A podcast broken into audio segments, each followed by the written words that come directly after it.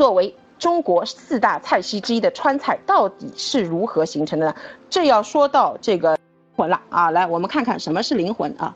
好了，来，大家看到了吗？这个灵魂来了哈，这个灵魂是什么灵魂？来看一下啊。好，那么川菜啊，我把那个前面那个几张图片一起补上啊。你，哦，看一下，你看一下这个，这个图片上啊，啊，它其实是什么呢？啊，啊，三椒是吧？好，那么我们说这个川菜灵魂就是一个字椒啊，为什么不是辣椒呢？其实除了辣椒，川菜极为丰富的调料当中还运用了大量的花椒。追本溯源了啊，可以说三椒在中国的历史，也就是川菜的发展史，啊，这川菜的发展史。那么花椒呢，作为中国本土的农作物啊，大家一定要，呃，这个这一点我也是问过很多这个老师啊，还有专家的哈。那个花椒啊，它是呃呃中国本土的农作物啊，一直存在于中国古代的各色菜肴中，《诗经》中。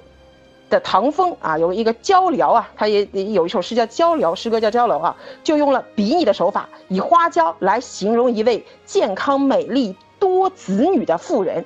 同样，《诗经》中又又有了，那又有一一首诗叫《东门之坟》，又描写了花椒是一种定情信物啊，就感觉今和今天我们的玫瑰花呀、啊巧克力呀啊差不多，这个通通这个鲜亮亮啊、甚是可爱的果实有关啊。啊，继续讲哈，继续讲啊，这是这个花椒的，它不要看你啊，现在看上去干不拉几的，它那个新鲜的时候啊，这个果实很可爱的啊，就是红彤彤、亮艳艳的那种啊。那么花椒之味呢，这个馨香浓郁，古人也将其做成香囊啊，佩戴身边干什么？驱虫辟邪。由于这个原因，花椒还宫廷啊，还将花椒这个掺入调料中啊，这个糊呃糊墙的这种啊涂料中涂料中啊来糊墙。有去邪，这个，呃，还还有什么去邪啊？去除这个湿气、寒气的功功效，那么释放出这个暖意和芳香。哎，你仔细闻闻这个干花椒啊，确实很香的，对吧？干花椒还有两种呢，一种青花椒，是吧？一种红花椒，对吧？我们现在吃的青椒鱼，青椒鱼啊，这是青花椒，不是那个辣椒的那个青椒啊，它是那个，呃，青花椒的青椒啊。那么。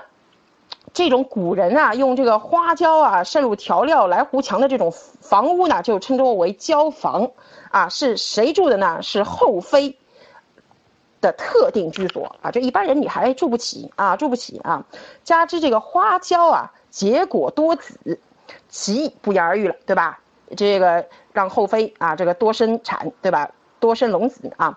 那么确实还有一种说法呢，就是花椒具有养颜美容的功效。哎，传说这个赵飞燕啊，就是这个汉代的这个赵飞燕啊，就经常食用花椒。《本草纲目》也有记载啊，久服之头不白，轻身增寿好颜色啊。所以呢，四川重庆啊，这个美女多啊，也是有原因的啊。从明天开始大家试试啊，我也觉得好像去四川皮肤也好了一点了，回来又不行了，是吧？啊，这个花椒呢又有三个别称。啊，这个别称啊很厉害啊，蜀椒、芭蕉、川椒，也可以有力证明，就是巴蜀是第一个食用花椒的地区。啊，至今我去查，我还特地去查了这个英语啊，这个花椒到底怎么说？查了半天，他跟我讲叫四川 pepper，好吧，那就说那就证明啊，这个英语是这样翻译的话啊，那肯定证明这个花椒是在我们中国啊，这个呃最先使用啊，最先这个。